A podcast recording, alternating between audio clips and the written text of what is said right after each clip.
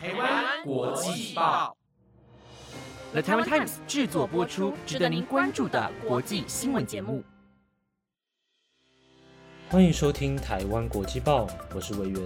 马上带您关注今天四月十六号的国际新闻重点。Hello，各位听众朋友们，大家好。最近台湾本土的疫情状况越来越严重了，大家要记得出外工作回到家后，要马上清洁手部，才能减少染疫的风险哦。好了，话不多说，马上来带大家关注到跟国际政治及环境污染相关的重点新闻。有乌克兰和俄罗斯在黑海上的冲突事件，日本计划将核废水排入大海，以及有关玻尿酸的最新研究。如果您对以上新闻内容有兴趣，就请各位一定要收听到最后哦。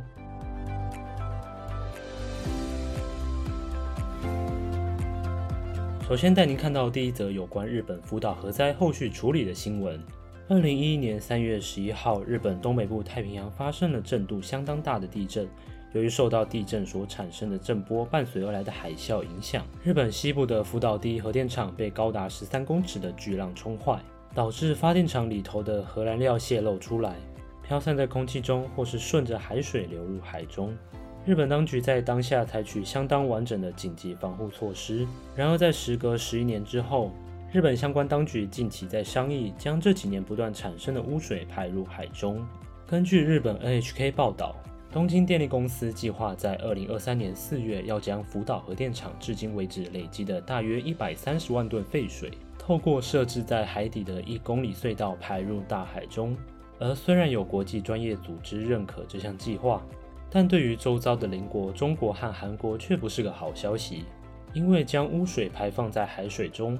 核废料物质将会随着海流飘到各国的岸边，造成沿海著名的生存安全问题及捕捞渔业的经济行为受到阻碍。根据日本原子力规制委员会表示。在今天的会议总结了将废水排出的计划，预计在五月能整理出最终的合格审查书。也有专家指出，虽然放射性污染可以被去除，但溶于水后的物质将对生物造成影响。该如何处理核废料对于环境的污染，将是日本政府的重要课题。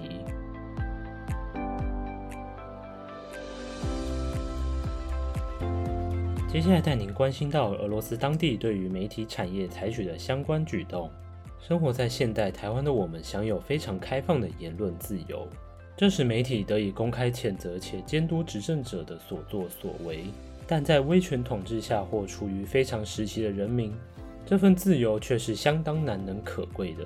统治者透过打压媒体来巩固自身地位的安稳，只要有任何与自己立场相反的声音出现。以防让多数民众被煽动而起身反抗，禁止各种不同的意见声音，就能暂时维持表面的和平。而俄罗斯现在处于战争时期，为了维持秩序，莫斯科当局便针对媒体做了些许控制。俄罗斯媒体监管机构在今天封锁了民间独立媒体《莫斯科时报》的线上俄语网站，因为《莫斯科时报》公开报道与乌克兰相关的新闻，而《莫斯科时报》的英文网站并没有受到牵连。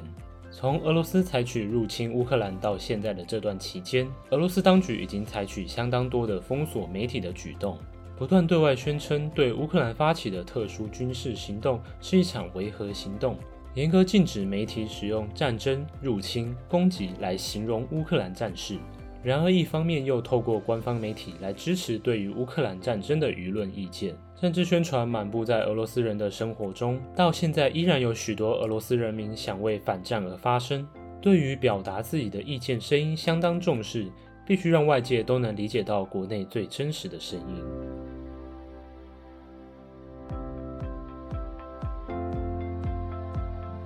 第三则新闻带您看到有关玻尿酸的最新研究。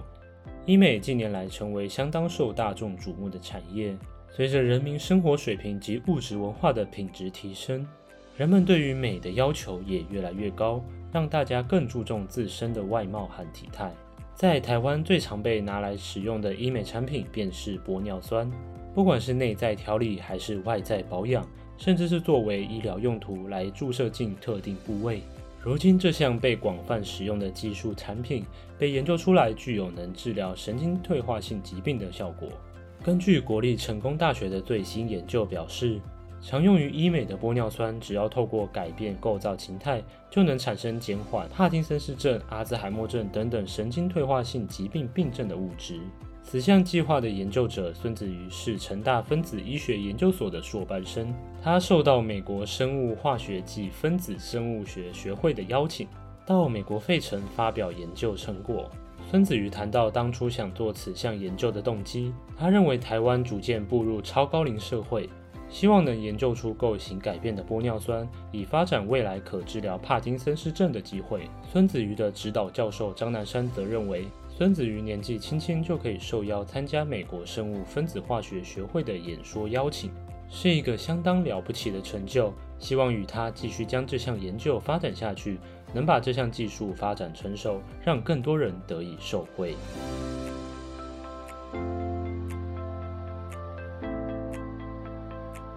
再来关心到中国的国家教育日透露了哪些讯息？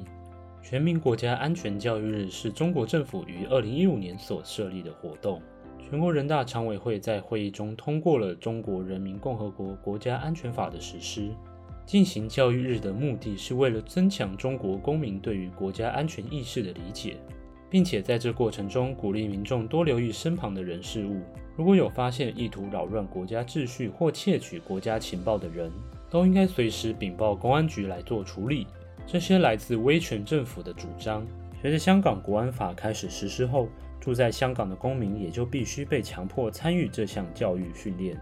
根据香港警方表示，由全国人大常务委员会所设立的国安处举报专线，在两年来总计收到大约二十五万通的检举电话。然而，对于大部分香港人来说，并没有什么特别之处。中国政府虽然往往透过一些不同的宣传手法来达到控制人群的效果，过于激进的做法时常令人嗤之以鼻，但在国家安全的问题上，却也是每一个各国公民要多多留意的事情。不论是开放的自由民主国家，还是封闭的威权统治国家，相信多数平民百姓只希望能度过安稳的生活。在如今混乱的国际环境下，该如何自处，也成为相当重要的课题。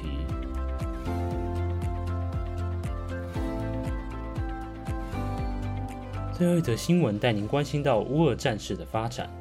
乌克兰与俄罗斯的冲突不断延烧，大大小小的战事也正在各地发生。为了提供给南部和东部被占领的城镇居民疏散撤离的方式，乌克兰也已经商议好九条的人道安全走廊。然而，近期最严重的冲突发生在黑海上，俄罗斯驻守在黑海上的导弹巡洋舰“莫斯科号”在十四日晚上爆炸起火。乌克兰声明是由军方的两枚飞弹击中所导致的，但根据俄罗斯国防部的说法，他们则表示是莫斯科号因燃油温度过高导致引爆船上火药，才导致船身严重毁损，然后在托运回港口时遇上暴风雨而沉没。虽然双方各执一词，但在十五日晚上，俄罗斯却对乌克兰的一座兵工厂进行轰击。而这座兵工厂所生产的正是乌克兰军方宣称他们用来集成莫斯科号所用的海王星飞弹。外界普遍认为是俄军为了报复军舰被击沉的事件，才打算炸毁兵工厂以绝后患。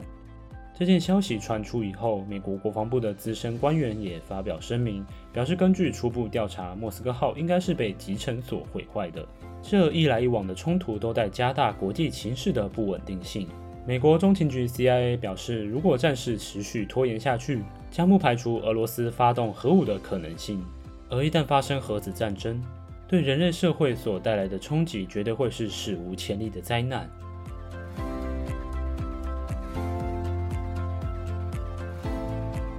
以上就是今天的国际报。本节目由 The Times 制作播出。如果喜欢我们的节目内容，请一定听完后要按下关注，也别忘了要留下你的五星评价，以及追踪我们台湾国际报的 IG 哦。希望今天的内容大家还喜欢，如果有什么建议和回馈，都欢迎到 Apple Podcast 上留言跟我说。我是魏源，下周我们再会哟，拜拜。